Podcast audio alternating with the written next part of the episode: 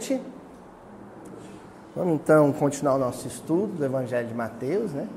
Nós estamos no capítulo 11, naquela sequência clássica, né? conhecidíssima, uma das passagens evangélicas mais conhecidas em que Jesus fala sobre sobre o cansaço, sobre o vinde a mim que eu vos aliviarei, eu vos descansarei. E hoje, no versículo de hoje, um versículo também muito conhecido em que ele faz referência ao jugo dele, né? O versículo 29, que diz o seguinte: Tomai sobre vós o meu jugo e aprendei de mim, porque sou brando e humilde de coração, e encontrareis descanso para vossas almas. Vamos ler mais uma vez? Tomai sobre vós o meu jugo e aprendei de mim, porque sou brando e humilde de coração, e encontrareis descanso para vossas almas. Bom, hoje a gente pode ir direto ao assunto. A palavra que a gente vai destacar para estar tá discutindo na noite de hoje, extraindo a essência espiritual dela, é julgo. Tá bom? Só que nós vamos pensar essa palavra dentro do seu contexto dentro do ambiente cultural em que ela foi, em que a frase foi dita, em que a expressão foi utilizada, para que a gente possa entender o sentido que Jesus está querendo, que ele está querendo alcançar com o que está sendo dito. Tá bom? Bem, como é que funcionava a educação hebraica no século I? No ambiente social em que Jesus cresceu, como que funcionava? Basicamente, a educação espiritual, a formação espiritual de toda criança era dada pela figura materna, pela mãe. A mãe é que transmitia para a criança os valores morais, né? o, o monoteísmo ético de Moisés, né? da tradição mosaica. Ela que ensinava os primeiros salmos, até porque o sábado, o Shabat, né? que é o momento mais litúrgico da cultura judaica, ele é aberto com um salmo recitado pela figura materna. Então a função da mãe é essa, de orientar a espiritualidade, de, de, de criar o lastro espiritual que vai dar equilíbrio para aquela criatura a vida inteira. Não sei quem aqui vai estar lembrado no livro Paulo e Estevão, quando Abigail e Estevão estavam na masmorra, né, no cárcere em Corinto, e Abigail muito triste, e aí Estevão se volta para ela e diz: Minha irmã, lembremos do que, do que foi aprendido com nossa mãe. Lembra disso, Euridice? Ele não fala o que nós aprendemos com nosso pai, é o que nós aprendemos com nossa mãe. Porque a base moral e espiritual, ela era oferecida pela figura materna. O que é que o pai ensinava dentro desse contexto educacional? O pai ensinava, sobretudo o filho homem, o filho varão, a exercer uma função estratégica dentro da vida familiar e do clã, de liderança. O pai ensinava o filho homem a ser, a ser líder. A menina permanecia sob a tutela da mãe, mas o filho homem passava para as mãos, para os cuidados do pai. E dentro de todo esse, esse conjunto de ensinamentos, de noções que o pai ia transmitir pra, para o filho, estava a questão do ofício, da profissão. Então, até o bar mitzvah, né, até os 13 anos, o filho ele ia ficar mais nas mãos da figura materna, e dos 13 anos em diante, o filho passava, o filho homem, passava para as mãos do pai, e o pai ensinar o filho a o ofício, a profissão. Né? No caso de Jesus com José, qual profissão Jesus foi aprender com o pai? Carpintaria, né? Ele foi profissão de carpintaria, aprender a carpintaria com o pai. João, Tiago, aprendiam a arte da pesca e dos negócios pesqueiros com Zebedeu, com o pai. João Batista estava destinado a ser sacerdote, tal qual Zacarias, e por assim diante. Então, nós falamos da figura materna e da figura paterna, dentro da formação da criança.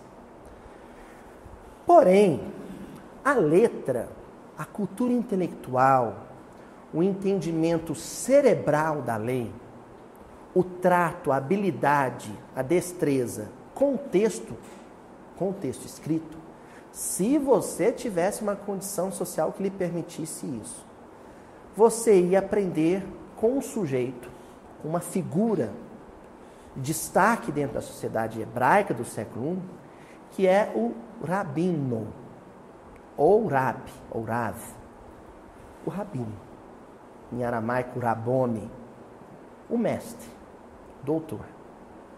Certo? Entendeu, Juliano? Então, vamos pensar numa figura que vocês conhecem muito bem, nós já citamos aqui Paulo Estevão, na figura de Saulo. Saulo recebeu noções de espiritualidade profunda da voz, porque é uma tradição oral, materna. Ele aprendeu a tecelagem e como se conduz uma família com o pai. Mas a letra, o entendimento intelectivo, cognitivo de todo o texto sagrado, e o texto sagrado é o grande tesouro da cultura judaica, ele aprendeu com Gamaliel. Certo? Então, existiam dois ciclos, assim, dois períodos de aprendizado intelectual, em que um jovenzinho judeu aprendia a interpretar a literatura sagrada com o mestre, com o rabino. Primeiro é chamado Beit Sefer, quando ele ia decorar o texto. Isso aí em torno de entre 10 e 13 anos de idade. Vocês se lembram no livro Boa Nova que Maria se, fica é, impressionada com o sucesso de Jesus no bar mitzvah dele, né? Que ele faz perguntas para os doutores da lei no templo em Jerusalém que os doutores não sabiam responder. E os doutores ficam, por sua vez, impactados com a fluência com que Jesus respondia as perguntas que eles formulavam. Então Maria fala assim: Ah, já sei. Nós vamos apertar, viu, José? Fala com José, vamos apertar, arranjar um dinheirinho, nós vamos levar Jesus para estudar em Jerusalém. Então, entre os 10 e os 13 anos, entregava o menino nas mãos de um rabino desses, um mestre, e ali, na primeira etapa, ele ia decorar toda a literatura bíblica. Aprender a lê-la em hebraico, que é um idioma litúrgico, o hebraico só era usado em contexto religioso. Ele ia aprender a ler e decorar. Lá no Paulo Estevão, vocês se lembram que tem uma passagem lá em que uns ladrões roubam o pergaminho, as anotações que ele e Barnabé levavam? Paulo falou assim, não, esquenta com isso não. Tony, você precisa de um? Toma aqui. Aí tinha um escondido. Entrega para Barnabé. Por que, que Paulo não estava preocupado e nem precisava daquilo? Paulo tinha tudo decorado. Um rabino, e ele era um rabino, não usa o texto. Ele tem o texto de cor. Então ele tinha toda a tradição do Velho Testamento decorada, e como isso era ele desenvolveu essa habilidade, existiam técnicas para memorização. Ele também decorou as notações de Levi. Então Paulo tinha tudo ó, no HD cerebral dele. Entendeu? Aí com 13 anos, o menino fazia o bar mitzvah, estava dominando a letra, aí ele ia aprender, sabe o quê? Na próxima, na próxima fase, interpretar. Entenderam? Paulo fica com Gamaliel até o final da adolescência, aprendendo com Gamaliel como interpretar. Técnicas de interpretação. Sabe esses macetes, essas manhas, que de vez em quando a gente compartilha com vocês aqui? Isso é a estratégia de entendimento rabínico das, das escrituras. Ele aprendendo a matar as charadas. Aprendia com o rabino todas as as parábolas da tradição judaica, esse negócio de contar a parábola, de entender o texto através de historinhas, isso aí era técnica rabínica. Luiz, por que, que você está rememorando a estrutura educacional do jovem na, na, na, no século I, na Palestina? Porque dentre as coisas que esse jovem ia aprender com o seu rabino, é que ele era um talmidim. Um talmide, na verdade. Plural, talmidim. Os talmidim são os discípulos Talmide quer dizer discípulo. Então você se torna do seu rab, do seu rabino, um talmide. Da onde vem Talmud? É isso mesmo. Então você se torna um discípulo. Quando você se torna um talmidim, você passa a pertencer a uma escola rabínica, uma corrente de entendimento dos textos. Os dois rabinos mais famosos, um pouquinho anteriores a Jesus, mas que criaram uma escola de entendimento dos textos sagrados, foi o Shammai e o avô do Gamaliel, que era o Iléu. Então existiam essas duas correntes de entendimento. Esses foram os dois grandes mestres. Então você podia ser um talmidim, um talmide da escola de Shammai ou um talmide da escola de Léo. Um discípulo da escola de Shammai ou um discípulo da escola de Léo. Dentro desse entendimento específico da lei, se incluía também a forma de viver, a maneira como você ia conduzir sua vida. Vamos pegar Léo, porque é o caso que nos diz mais respeito em função de Paulo pertencer a essa tradição. Todos os discípulos da escola de Léo, eles assumiram para si, eles tomaram para si, como é que começa o versículo mesmo? Tomai. Eles assumiram para si, tomaram para si um conjunto de regras de bem viver, de normas, diretivas de como eles deveriam conduzir sua vida. Isso incluía, gente, até a maneira de comer. Até a maneira de comer. Como você ia conduzir. É são detalhadas as regras. Como você ia lidar com o filho, como você ia lidar com, lidar com a esposa, como você ia exercer sua profissão, como você ia andar na rua, como você ia se vestir, como você ia comer. Regras. E ao seguir, assumir esses padrões, esses, é, esse sistema de vida, você diz, se dizia na ocasião, que assumiu sobre os seus ombros o jugo daquele rabino. Então, o jugo é a maneira como aquele rabino propõe a vivência da lei, a vivência da tradição e do entendimento judaico. Entenderam? A expressão que se utilizava na época era essa: julgo. Por exemplo, se chegasse ah, para Eurídice e falava assim, falasse assim: Você é um talmidim? Aí você fala assim: Sim, eu sou um talmide, eu sou um discípulo. E qual que é o seu julgo?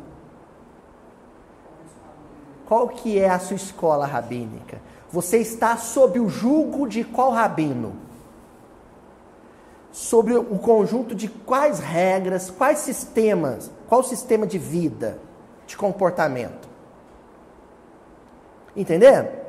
É o julgo. O julgo é o conjunto de regras. Se diz que o Shammai, ele criou um julgo, um conjunto de regras de vida, de um sistema de vida para os seus discípulos extremamente rigoroso.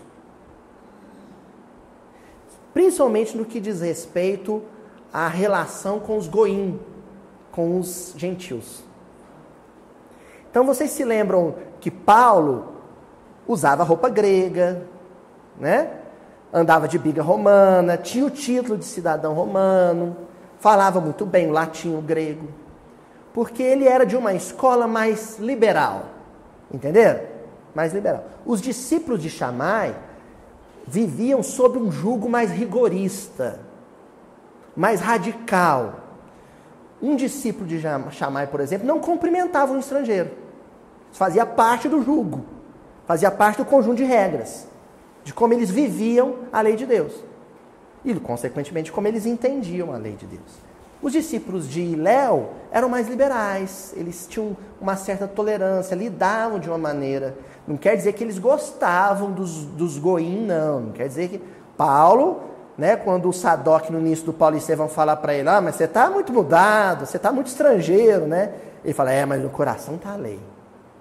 Mas havia essa, essa maior liberdade entre os discípulos da escola de Léo, que tinham sob si, sob seu ombro, o conjunto de regras, de normas, de diretiva de vida, que eles chamavam de julgo.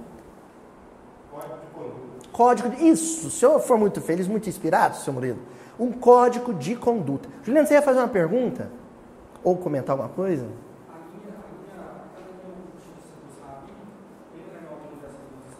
Qual linha? Mais tarde, isso, vai entrar uma escola, que seria a escola da Cabala, né? Isso. Eles seguem um, um entendimento da letra em, em, que, inclusive, você consegue obter informações codificadas, cifradas, através da, da, dessa ambiguidade das letras, que elas também são números, né?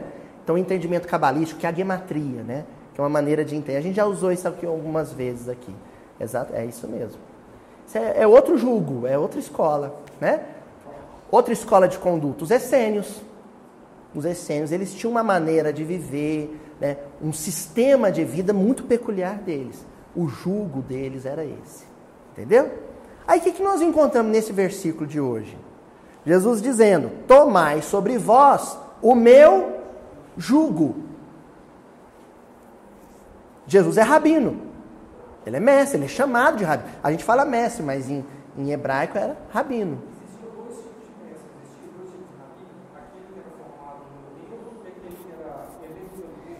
É, a turma do Sinédrio, do templo, não olhava com bons olhos para essa turma que era um rabino por aclamação. Até porque na, na escola oficial, né, ligada ao Sinédrio, o discípulo, o Talmide, era sempre um jovenzinho. E Jesus tinha como discipulado, como colégio de discípulos, de, de Talmides, de Talmidim, homens velhos, né? E pescadores, e homens que não tiveram a formação oficial do Sinédrio. Então é por isso que o, o, o rabinato de Jerusalém olhava para Jesus meio torto. Né? Mas o povo reconhecia nele um mestre, um rabino. É isso mesmo. E como todo rabino, todo mestre, ele também tinha um sistema de vida, um código de conduta, um julgo. Entendeu? Então, aqui no versículo ele está dizendo assim: olha, assumam para si, implantem na própria existência, na própria vida, o código de conduta, o sistema de vida, o padrão de convivência e de vivência da lei que eu estou oferecendo para vocês. Aí ele dá a dica, ele, ele entrega o código de conduta, o julgo. Qual que é o julgo? Aprendei de mim que sou brando e humilde de coração. Pronto, esse é o julgo. Esse é o julgo. Brandura e humildade. Esse é o código. Brandura e humildade. Esse é o sistema de vida. Esse é o sistema de vida. São os requisitos básicos. Assumir isso em tudo que você for fazer. Fazer com brandura, e brandura aí implica serenidade, calma, equilíbrio. Tá? Então, ser brando, gente, é ser equilibrado nas suas emoções. Você pode ser enérgico com brandura. Você pode falar firme, pode sustentar com firmeza, com fibra, um ponto de vista, mas com brandura. Brandura é quando você não oscila. Nem para baixo, nem para cima. Nem fogo, nem água. Nem violência, e nem passividade. Isso é brandura. É placidez. Sabe? Linha reta. Isso é brandura. E humildade, humildade de coração. Nós vamos ficar nessa tecla hoje a noite inteirinha. Nós vamos explorar isso. Obediência às leis de Deus. Obediência às leis de Deus. Então, as leis de Deus dizem: não roubarás. Caiu na minha frente, assim, uma carteira que eu vi cair do bolso de outra pessoa. Humilde de coração, obediente à lei de Deus. Isso não é meu, isso é de outra pessoa. Aí veio um terceiro, passou na minha frente, pegou a carteira e pôs no bolso. Aí eu pego uma pedra e rumo na testa dele. Ah, ladrão sem vergonha! E dou uma voadora nele. É isso, Juliano? Não, porque tem uma outra regra do julgo. Qual que é a outra? Brandura. Amigo, essa carteira do rapaz caiu ali na frente. Que gratu aí? Enfia a mão no bolso e sai correndo. Eu saio correndo atrás dele? Posso até ligar para a polícia, mas sem me alterar, sem ficar nervoso, sem xingar ele, sem ficar me perturbar. Hã? Por isso que esse julgo é o mais desafiador de todos. Eu posso reconhecer que existem homens públicos que são desonestos. Eu só não preciso odiar eles. Eu não preciso transformar isso num escândalo. Eu não preciso quase infartar quando eu tenho qualquer notícia que me desagrada em relação a isso. Se eu estou sob o jugo de Jesus, se eu estou sob o jugo de Jesus, se eu tomei para mim as, a regra de vida dele, que é humildade de coração e brandura.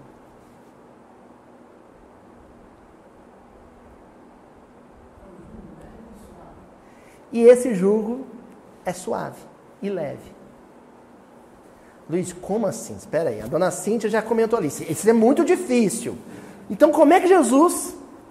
Que ironia é essa que ele está falando? Que esse jugo, que é mais difícil, ele é suave, ele é leve. Com esse código de conduta, com esse conjunto de regras de, de convivência e de vivência da lei, você não fere ninguém. Antes disso, você reergue as pessoas, você conforta as pessoas. Portanto, é a única estratégia de manutenção e preservação da consciência tranquila. E só tem um negócio que de fato pesa na nossa vida: a consciência culpada. Quando Jesus fala de leveza, de suavidade, ele está falando de leveza e suavidade de natureza consciencial.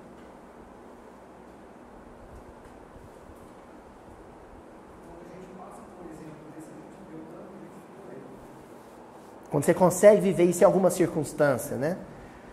É muito bom à noite, né? Põe a cabecinha no travesseiro assim, faz o exame do que o Santo Agostinho propôs, puxa o, né? o registro de tudo que eu fiz no dia. Não feri ninguém e quem estava ferido eu ajudei a confortar. Ah, pelo menos uma vez na vida você já viver isso, não é possível, né? Com uma carinha assim, será? já, todo mundo. Em algum momento da nossa vida a gente foi dormir com essa sensação. É só a gente buscar essa circunstância e tomar ela como paradigma. Olha, naquele dia eu carreguei o jugo de Jesus. Eu vivi sob o conjunto de regras de vida dele, que ele propôs. Naquele dia eu fui um talmide, aquele dia eu fui um discípulo. E aí pronto, aí você sempre se lembra daquilo. Mas não, a gente se fixa onde? Nos dias em que a gente pisou na bola. que a gente esqueceu, mas houve momentos em que eu fui um autêntico discípulo de Jesus. Busca isso na memória. Bom? Bem, para começar a analisar então agora literariamente esse julgo de Jesus, meu amigo Rogério, lá de São Paulo, mandou uma pérola do livro há dois mil anos. Quem já leu o romance há dois mil anos quem não leu, leia rápido, porque diz que tem uma colônia no umbral, muito trevosa para quem não leu há dois mil anos. Terrível, com enxofre, tudo. Brincadeira. Já estou vendo os comentários. O Aloysio disse. Leiam há dois mil anos. Vocês vão ver como esse, esse livro em especial, ele é mágico, junto com o livro Paulo e Estevão, porque ele descreve justamente o cenário social e espiritual da passagem de Jesus pela terra. Ele e o livro Boa Nova, né? Públio teve frente a frente com Jesus algumas vezes, né? Mas antes dele ir para a Palestina, o senador Publio Lentus ir para a Palestina, ainda em Roma, ele relata para o seu amigo Flamínio Severus um, um, alguns sonhos que ele chegou a ter. Ele relata isso com a Lívia também. Alguns sonhos que ele chegou a ter que, na verdade, eram reminiscências de processos de julgamento consciencial que ele viveu antes de reencarnar. Então ele conta: olha, eu me, eu me vejo num tribunal com alguns espíritos que parecem magistrados, certamente eram os benfeitores espirituais que assistiam à evolução dele, né? E num dado momento, um desses magistrados me diz umas verdades. Ele me dá uma, um puxãozinho de orelha e, uma, e alguma orientação para mim, para minha vinda para a Terra. Ele conta isso, né? Ele se vê nessa posição de réu, em função de crimes que ele havia cometido. E aí eu separei aqui, isso está na primeira parte, no capítulo 5 do Há Dois Mil Anos, que é intitulado O Messias de Nazaré. Num desses sonhos que o Públio Lentulus tem, ele descreve o que esse magistrado diz para ele. Públio Lentulus, por que desprezaste o minuto glorioso com o qual poderias ter comprado a hora interminável e radiosa de tua redenção na eternidade? Por que desprezaste o minuto glorioso ou radioso? Vocês se lembram que minuto é esse? No livro há dois mil anos? Oi? Isso. Ele encontra com Jesus, né? Jesus propõe a ele, Jesus fala para ele: segue-me. E eu costumo brincar que se ele tivesse falado sim, nós teríamos cinco evangelhos não quatro. Certamente o quinto evangelho seria o evangelho segundo o Públio Lento, ele já era um genial para escrever e para narrar. Né? Já era um homem de uma grande cultura. Isso, meu amigo, faz referência à esposa. Então, esse minuto glorioso, radioso, é essa oportunidade que ele recebe de tomar para si o jugo de Jesus. E ele faz isso? Não. E aqui a gente já pega para analisar uma outra perspectiva, hein? Se existe um jugo de Jesus, existe também um jugo que não é de Jesus. Se existe um conjunto de regras e padrões de vivência, segundo as palavras e os ensinamentos de Jesus, existe, existe também um conjunto de regras e padrões de, vivi, de vivência, segundo os ensinamentos, as coisas que nós aprendemos com o mundo. Existe um julgo do Cristo e um, existe um julgo, julgo do mundo.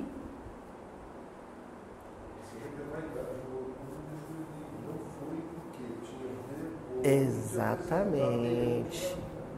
E seu Adel não existe neutralidade. Nesse quesito não existe neutralidade. Se você não tomou para si um julgo, necessariamente, impositivamente, você escolheu carregar o outro. Se você não tomou para si o jugo do Cristo, impositivamente, necessariamente, você está carregando o outro. Ninguém fica sem julgo. Ninguém fica sem uma regra de vida. Ninguém fica sem um sistema de vida, sem uma maneira de viver. Sem um padrão de, de vivência. Ninguém fica sem. Se não é o do Cristo, é o do mundo. Ou um outro. Ah, mas a gente fica no meio do, no meio do caminho, será que não? Não. Ou é um, ou outro. Ou você segue o jugo do mundo com alguns momentos, algumas experiências isoladas sob o jugo de Jesus, ou já consegue seguir o jugo de Jesus com alguns momentos de fragilidade, segundo o jugo do mundo. Entendeu? Existem aqueles espíritos de escola que já seguem integralmente o, o paradigma de vida, o padrão de vida de Jesus Cristo. Mas aí nós estamos falando de outro tipo de ser humano, né? É outro nível de ser humano. Tá bom? Continuando ainda no há dois mil anos. Aí no magistrado espiritual falando para ele, o juiz espiritual falando para ele. Hein? Então, o senador ele tinha função também legislativa e jurídica no Império Romano. Ele, principalmente na, na Palestina daquele período, Ele era a autoridade máxima, autoridade legislativa e autoridade jurídica na Palestina. Imagina ele, um juiz, sendo julgado. E o magistrado disse para ele: Estiveste esta noite entre dois caminhos, ó, dois caminhos, o do servo de Jesus e o de servo do mundo. No primeiro, o jugo seria suave e o fardo leve. Fardo a gente entende, a gente vai ver isso melhor semana que vem, mas fardo é consciência.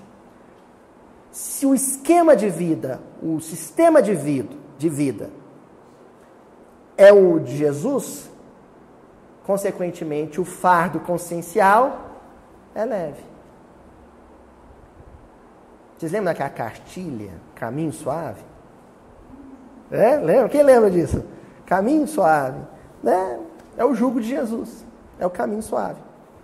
Quem escolhe o caminho suave carrega, consequentemente, a consciência leve. Senão, ela é um fardo pesado. No primeiro jugo seria suave e o fardo leve. Mas escolheste o segundo escolheste o segundo, no qual não existe amor bastante para lavar toda a iniquidade. E aqui eu percebi nitidamente, assim, eu não comentei com o Publio Lentulus, até porque hoje ele é outra figura, mas eu achei que aqui tinha uma indireta sobre a Lívia. Não existe amor bastante para lavar tal iniquidade. Dependendo da sujeira que você fizer, Públio, dependendo da lambança que você fizer, o amor dela não vai cobrir todos os pecados. Vai limpar uma, bastante a barra, mas o que o amor dela não limpar, quem vai limpar? Você. E assim foi, né? E assim foi. E, e é ainda, né? Ele ainda está longe dela, né?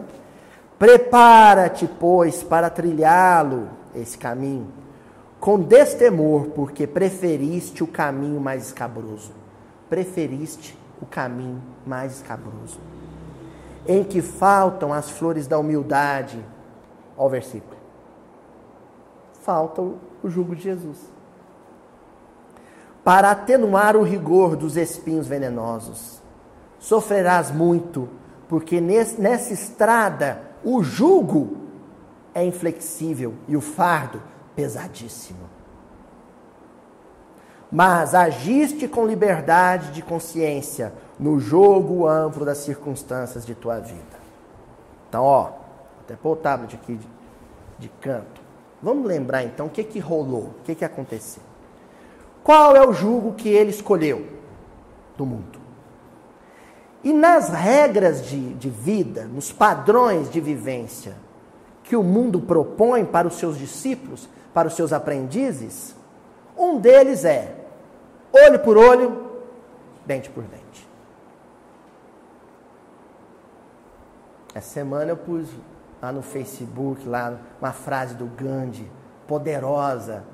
Gandhi, Mahatma Gandhi dizia: olho por olho e o mundo acabará cego.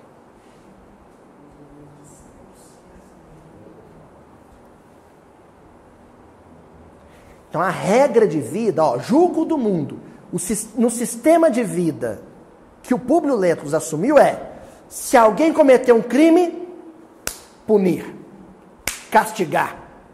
Ele tem que pagar pelo que fez. Primeiro judeuzinho que viu ele lá, menino chamado Saúl de Horas. Ó, Saúl, Shaul. Saulo. E depois o grande benfeitor da vida dele vai ser Paulo. Né? Então ele pega, filho do André de Horas, vê os romanos, saiam da minha terra. Pegou uma pedra, tacou, acertou a Lívia. Se fosse o jugo de Jesus, se ele estivesse sob o jugo de Jesus, nessa época ele nem conhecia Jesus, mas se estivesse sob o jugo de Jesus, porque você não precisa conhecer Jesus para estar sob o jugo dele, tem muito budista sob o jugo de Jesus e muito cristão sob o jugo do mundo. Se ele estivesse, mesmo sendo um romano, acreditando em Deus e sob o jugo de Jesus, o que, que ele teria feito? teria aplicado o critério da misericórdia. Chama o menino, dá uma bronca no menino. Olha, meu filho, não se faz isso. Eu estou chegando na sua terra, você me tratar mal assim. E liberaria o menino. Porque é o que a Lívia propôs para ele. Ela estava machucada. Ela fala: deixa ele ir, pô. é só uma criança. Mas não, ele estava sobre o sistema, os padrões, as regras do mundo. E as regras do mundo dizia que se um criminoso comete um crime, você tem que matar, prender, torturar, castigar, porque lugar de bandido é na cadeia. Com bandido a gente não pode ter piedade, Sadão. Bandido tem que pagar. Olho por olho, e o mundo acaba cego. O que, que ele ficou na hora? Cego. E o que, que ele ficou mais tarde? Cego. Pegou o menino, uma criança, e colocou para remar nas galés. O que, que ele semeou no coração do pai daquele menino? Ódio. Ódio. Depois, o jugo do mundo cobrou seu preço. Pesou nos ombros dele. E o mesmo rigor que ele aplicou com Saul, a lei romana, lex romanos, pesou sobre o corpo estraçalhado da mulher que ele amava. A mesma justiça implacável dos romanos. A mesma justiça belicosa, marcial, militar dos romanos. Cruel dos romanos. Aquela justiça dura que corrigiria o mundo, que traria ordem e paz ao mundo, a Pax Romanos, e que fazia isso com um leão faminto. Tá? Tá? Acho que não, Juliano. Acho que não. Esse discurso é ultrapassado, isso ficou lá em Roma antiga. Vamos ver o que, que o há dois mil anos nos traz mais? Aí passa o tempo, passa o livro, segunda parte do livro. Na segunda parte do livro tem um capítulo, o capítulo 8, que diz assim: na destruição de Jerusalém. Olha, profecia de Jesus. Ó oh, Jerusalém, Jerusalém, em verdade vos digo que não restará pedra sobre pedra. Todos os edifícios humanos erguidos sobre o jugo do mundo têm um destino só: ruína. Eu visitei Roma e fui num lugar que se chama Fórum Romano. Todos aqueles prédios, todos aqueles prédios da autoridade romana, da lei, da ordem romana. Sabe o que é hoje? Ruína. Um dia Brasília será ruína. Então por que, que a gente se agasta tanto com Brasília, né? Vai ser ruína. Sabe, aquela beleza que o Neymar fez lá, o Neymar já está conformado com isso.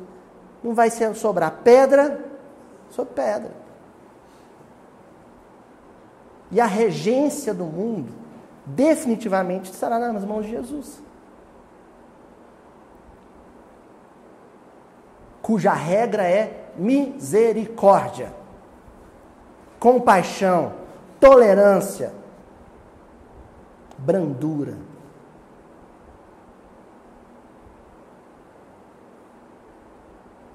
E aí, nesse capítulo, Públio está em Jerusalém, a Jerusalém arruinada já. E aí ele começa a pensar em quem? Quem que é o paradigma dele de, de vivência do jugo de Jesus? Lívia. Em meditações profundas e dolorosas ao jugo do mundo. Pôde então compreender que Lívia vivera para Deus e ele para César. Sem ofensas.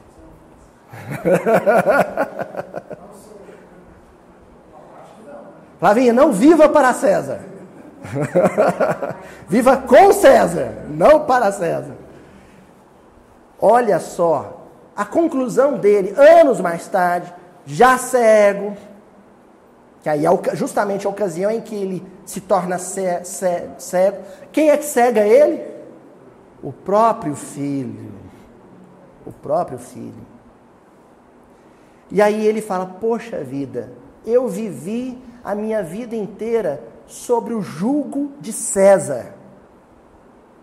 Lívia viveu sob o jugo de Jesus. Ela é heroína, eu sou um coitado.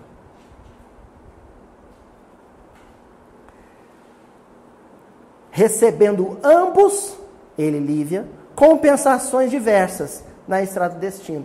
O jugo do mundo também traz as suas compensações. Também. Só que são compensações diferentes das que o jugo do Cristo traz. Seguindo o jugo do mundo, você terá sucesso profissional, material, financeiro. Terá. Agora, todas essas, essas compensações do mundo são passageiras, são pueris. Sabe, são. Sabe quando você abre a panela? Tá fazendo arroz, não, assim, levanta a panela, aquele vapor. São as compensações do mundo. Tem que, ó, olha rápido, porque some. Some rápido. Vem e some. São compensações todas do mundo. E enquanto o jugo de Jesus fora suave e leve para a sua mulher, seu altivo coração, orgulhoso coração, estava preso ao terrível jugo do mundo, preso. Sepultado nas suas dores irremediáveis, sem claridade e sem esperanças. O jugo do mundo é encarcerador aprisionador. Quem segue a regra do mundo, aquelas regrinhas todas, sabe? Que vence o melhor, quem pode, pode, quem não pode, se sacode. Primeiro eu, segundo eu, terceiro eu. É a lei da selva. Essas regras todas, sabe? Bandido bom é bandido morto. Essas regras do mundo. Todas elas. Sabe o que você se torna delas? Escravo. Servo, escravo, acorrentado, algemado, grilhões. Com cangalha. No pescoço também, você não pode nem olhar para o lado. Sabe, boizinho? Na moenda? Preso ali, fazendo aquele mesmo movimento? as regras todas né, do sucesso econômico, administrativo, intelectual, acadêmico do mundo, você fica seguindo ela 10 anos, 20 anos, 30 anos, 40, 60 anos, uma vida inteira, 80 anos, fazendo o mesmo movimento, mesmo movimento. Prisioneiro.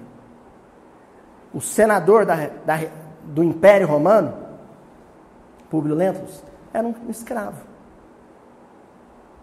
é escravo do sistema.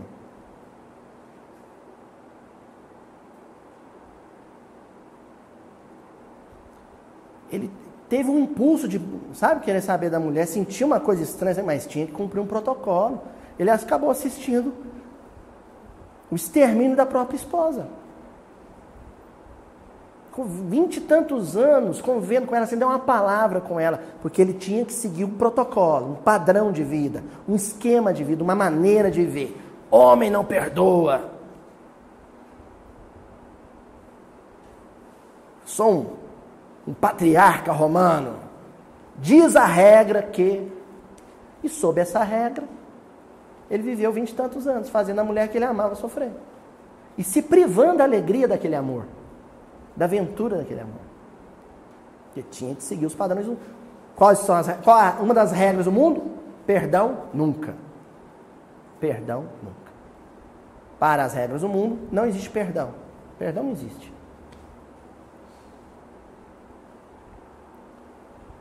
Livro dos Espíritos, questão 475.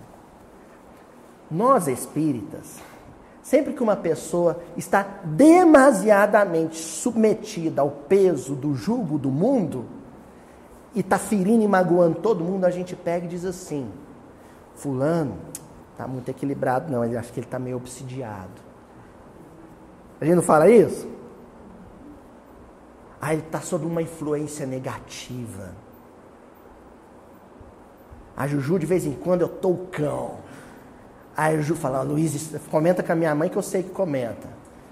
Luiz está sob uma influência negativa. Aí eu apareço na cozinha elas param de falar, eu sou o assunto. Está sob uma influência, um peso, uma influência negativa. É, vocês pensam que eu não sei, né? Ó, Livro dos Espíritos, questão 475. 475, 475. Kardec faz uma pergunta que é para a gente entender melhor como é que funciona essa questão da influência negativa de um outro desencarnado, de um outro encarnado, né? Porque essa influência pode vir de um desencarnado ou de um encarnado. Kardec pergunta assim: pode alguém por si mesmo afastar os maus espíritos e libertar-se da dominação deles? Tem uma pessoa que é uma influência negativa na minha vida que quando ela está por perto, eu me transtorno, eu, me transformo, eu viro uma outra pessoa, fico negativo, sou duro, sou grosseiro. Eu, é possível, o Kardec está querendo saber, é possível se libertar desse peso? E os espíritos respondem uma coisinha que vai melhorar o nosso entendimento do versículo. Os espíritos respondem para Kardec assim: sempre é possível a quem quer que seja subtrair-se a um jugo. Ó, desde que com vontade firme o queira. Se eu estou sob o jugo, sobre a regra de vida de uma outra pessoa, seja essa pessoa desencarnada ou seja essa pessoa encarnada, eu consigo me libertar dessa teia, dessa rede que ele lançou sobre mim? Consigo. Com uma condição, diz os Espíritos. Desde que você lance mão de uma coisa chamada vontade firme e queira. Tem pessoas que exercem um fascínio sobre nós. Tem patrão que exerce um fascínio sobre os funcionários. Tem irmão mais velho que exerce um fascínio, fascinação, feitiço sobre os irmãos mais jovens. Um namorado sobre a namorada e vice-versa. Médiums. Médiums comandam, às vezes, uma casa espírita inteira. Fascinada. Todos sob o, sob o conjunto de regras de viver que ele propôs. Agora, Nessa vontade firme, não é vontade firme para deixar de seguir a regra dele. É vontade firme para seguir a alternativa.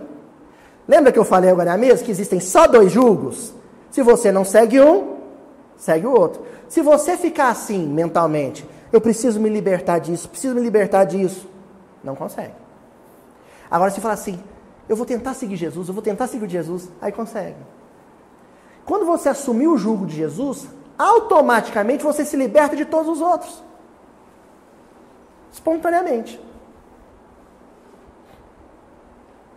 Vamos pegar o caso da casa espírita, como eu comentei? Ah, lá na casa espírita onde eu vou, o benfeitor, através do médium fulano de tal, disse que quando alguém chegar dois minutos atrasado para entrar na casa, eu tenho que fechar a porta e deixar fulano de fora.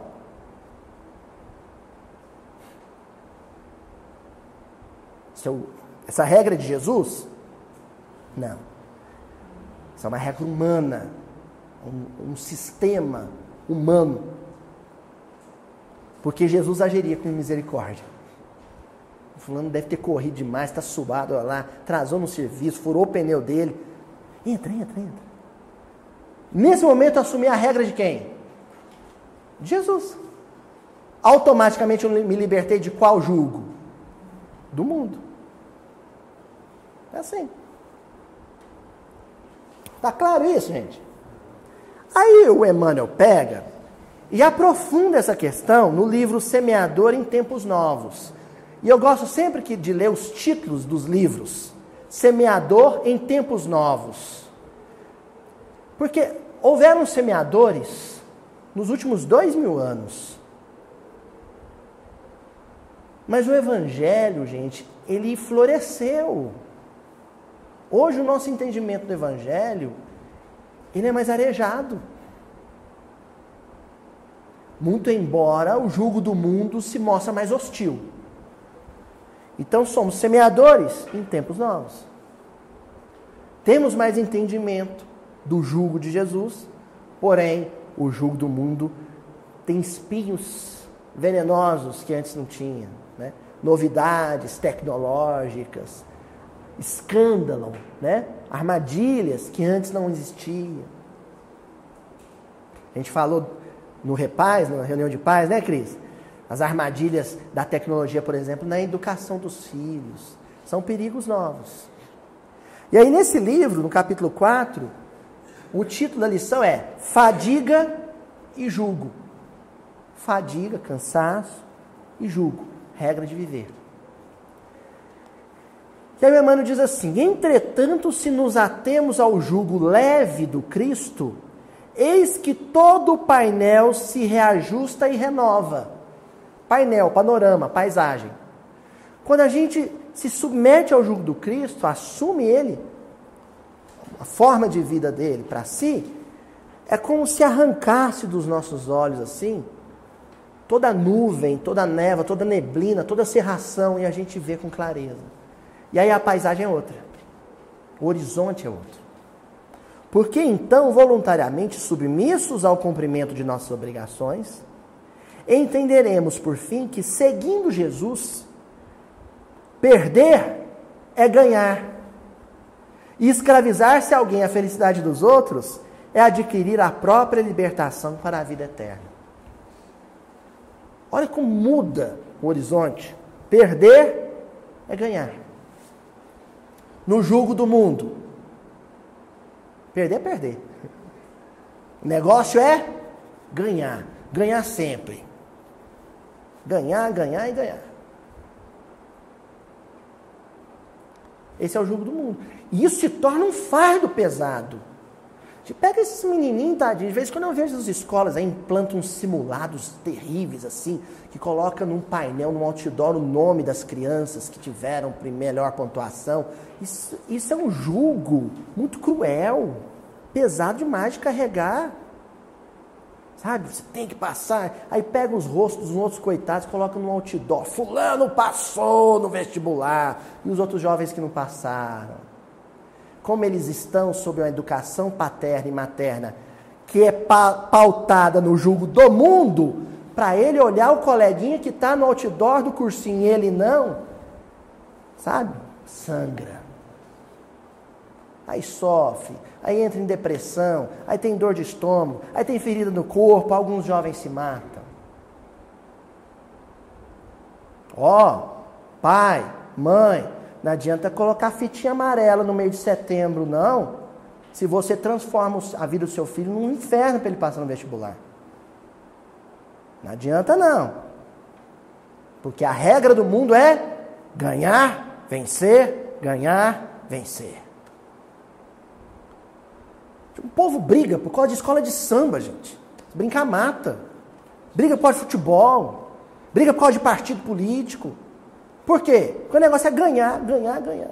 Tem gente que faz na ponta do lápis conta de percentual de quantos pontos o candidato está tá aumentando para ver se o candidato dele vai vencer. Porque se o candidato dele venceu, quem venceu foi ele. É regra do mundo, isso é julgo do mundo. Vencer, vencer, vencer.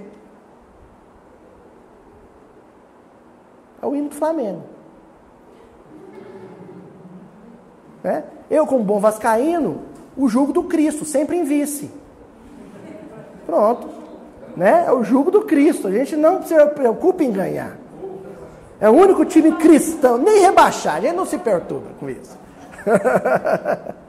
e aí continua Emmanuel, olha. No livro Refúgio, refúgio, conforto, descanso. Capítulo 8, humildade do coração. Jesus induzia-nos a esquecer a paralisia mental em que muitas vezes nos comprazemos. Quando Jesus propõe o jugo dele, ele está propondo que nós saiamos da paralisia mental. Nós já estudamos aqui numa ocasião. Vou falar a expressão que nós usamos na época e vocês vão se lembrar. Ideia fixa. Ideia fixa. Fui no cardiologista, aí fiz os exames, tô, tá tudo ruim, colesterol, tudo ruim. Aí ele manda a gente fazer regime. Faça o regime. Só toma cuidado para não transformar isso em ideia fixa. Emagrecer, emagrecer, emagrecer. Aí você cai para uma anorexia, uma bulimia, assim, ó, rindo. Porque transformou aquilo em ideia fixa. Autoobsessão.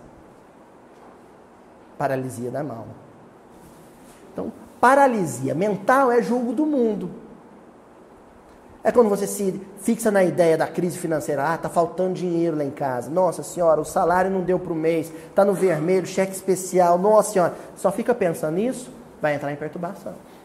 Tem dinheiro demais. Veio um bônus, um décimo quarto que eu não esperava, uma PL. Dinheiro demais. Eu tenho que aplicar isso bem, porque eu não vai ter outra oportunidade. Cavalo ah, com cela passa uma vez só, tem que aproveitar. Vira ideia fixa. Vira ideia fixa. Ah, porque eu vi uma trinca lá no centro espírita, eu tenho que falar com o presidente, nós temos que reformar o centro, porque o, o centro vai cair na nossa cabeça, vira ideia fixa. Sabe quem eu sou obsessor? O centro espírita fica perturbado. Vamos ler de novo, ó. Jesus induzia-nos a esquecer a paralisia mental, em que muitas vezes nos comprazemos e a gente gosta. A gente gosta. Aquilo se tornou a minha razão de viver. Eu fixo naquilo e sinto um prazer danado. Sabe? A minha alegria aqui. Então, pescaria na vida de Jesus era instrumento de entendimento e ensinamento evangélico. Mas pescaria na, na, na vida de muito marmanjo é ruína do casamento. Quando? Quando se torna para aquele marido uma ideia fixa. Ou quando se torna para aquela esposa uma ideia fixa. Hein? Vocês não tinham pensado por esse lado, né? Se o marido só pensa em pescaria, isso é perturbação dele. Mas se a mulher só pensa na pescaria do marido, isso é perturbação dela. Ideia fixa. Esvaziemos o coração de todos os detritos e todos os fantasmas, detritos e fantasmas, que experiências inferiores nos impuseram julgo, na peregrinação que nos trouxe ao presente. Tudo aquilo que for fardo pesado, acumulado em função do jugo que eu tenho adotado, do sistema de vida que eu tenho adotado nos últimos séculos, vão largar esse peso. Adotam outro jugo e deixa esse peso para trás. Sejamos simples e espontâneos, na senda em que a atualidade nos situa possamos ser realmente discípulos, tal medir. Felizes daquele amigo eterno que nos recomendou. Aprendei de mim, que sou humilde de coração. Aprendam comigo, que sou obediente a Deus. E olha como Emmanuel vai no ponto, né? Emmanuel vai na expressão.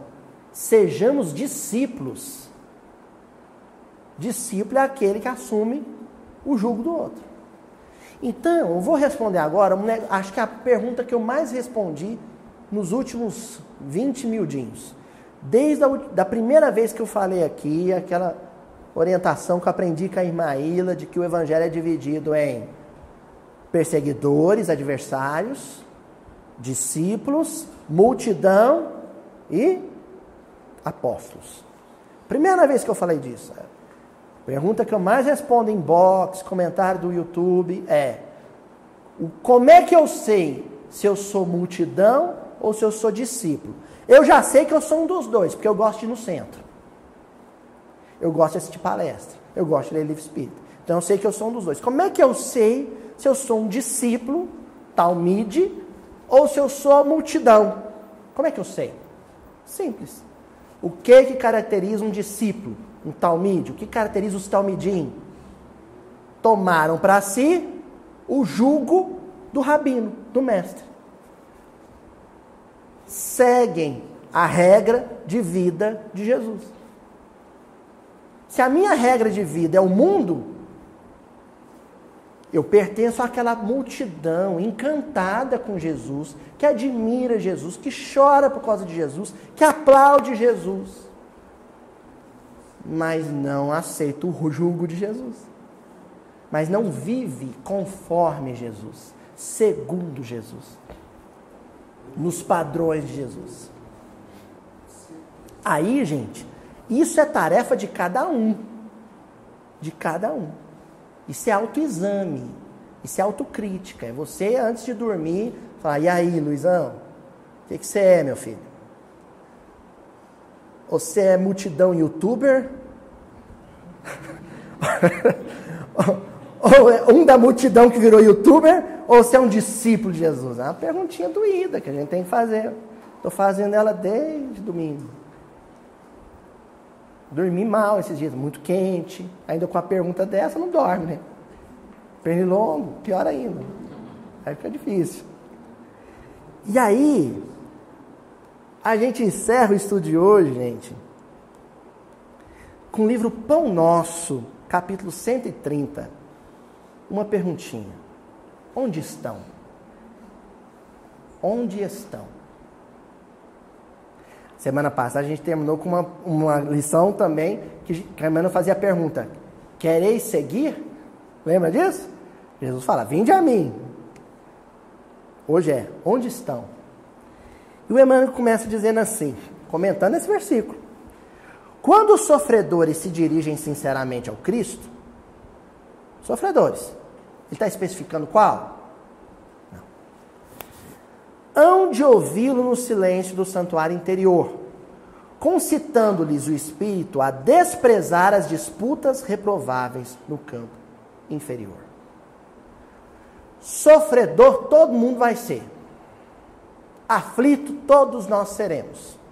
A pergunta é se a minha aflição é a aflição heróica de quem assumiu o jugo do Cristo ou se é a aflição criminosa de quem assumiu o jogo do mundo.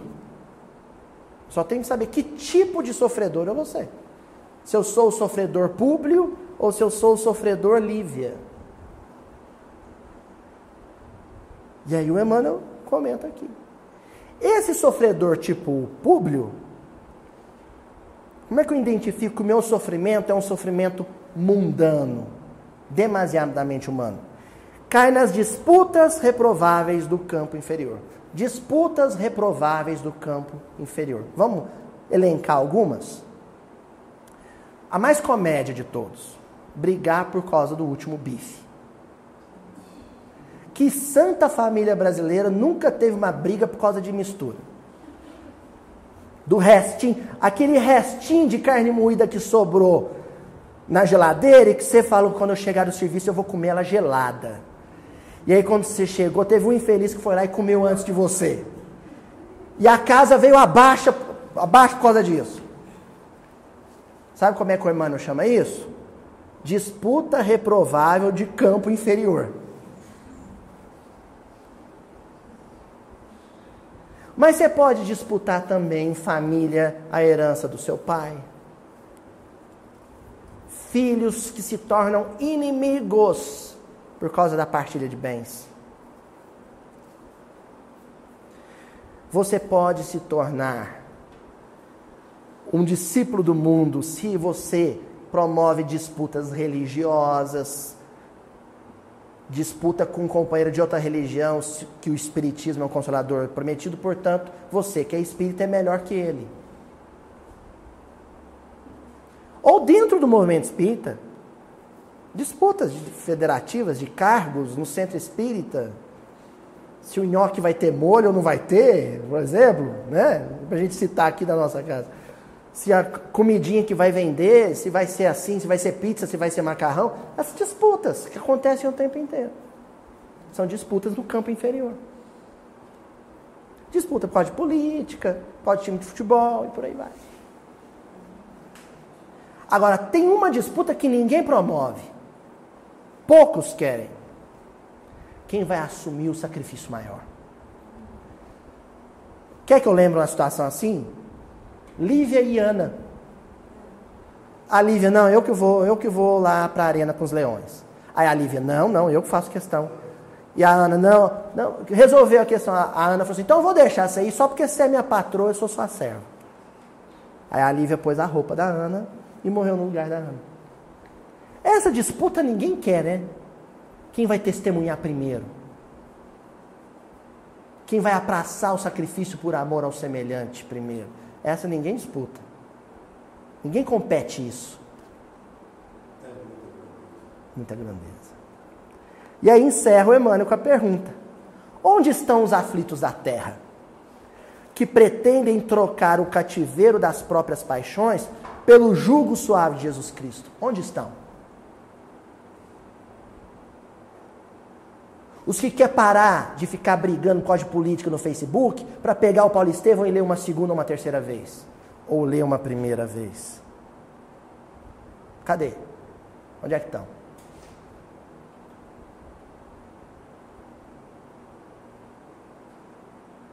Onde é que estão aqueles que vão relevar uma ofensa em casa para preservar a harmonia? Para levar a pior? Perder a disputa em função do, do bem-estar de todos. Onde é que estão? Resumo da ópera, para fechar a conta, passar a régua. Cristão, os talmidim, os discípulos de Jesus, são aqueles que tomam para si o jugo do Cristo, a regra de vida do Cristo. E a regra de vida do Cristo é brandura e humildade no coração. Quem vive sobre essa regra de vida é um discípulo de Jesus Cristo. Até semana que vem. Por que que se Deus já está nos sustentando em todos esses problemas, o problema de ficar preso ao solo, o problema de ter ar para respirar, o problema de não receber raios ultravioletos, por que que Deus nos sustenta em todos esses problemas e não vai nos sustentar no problema familiar.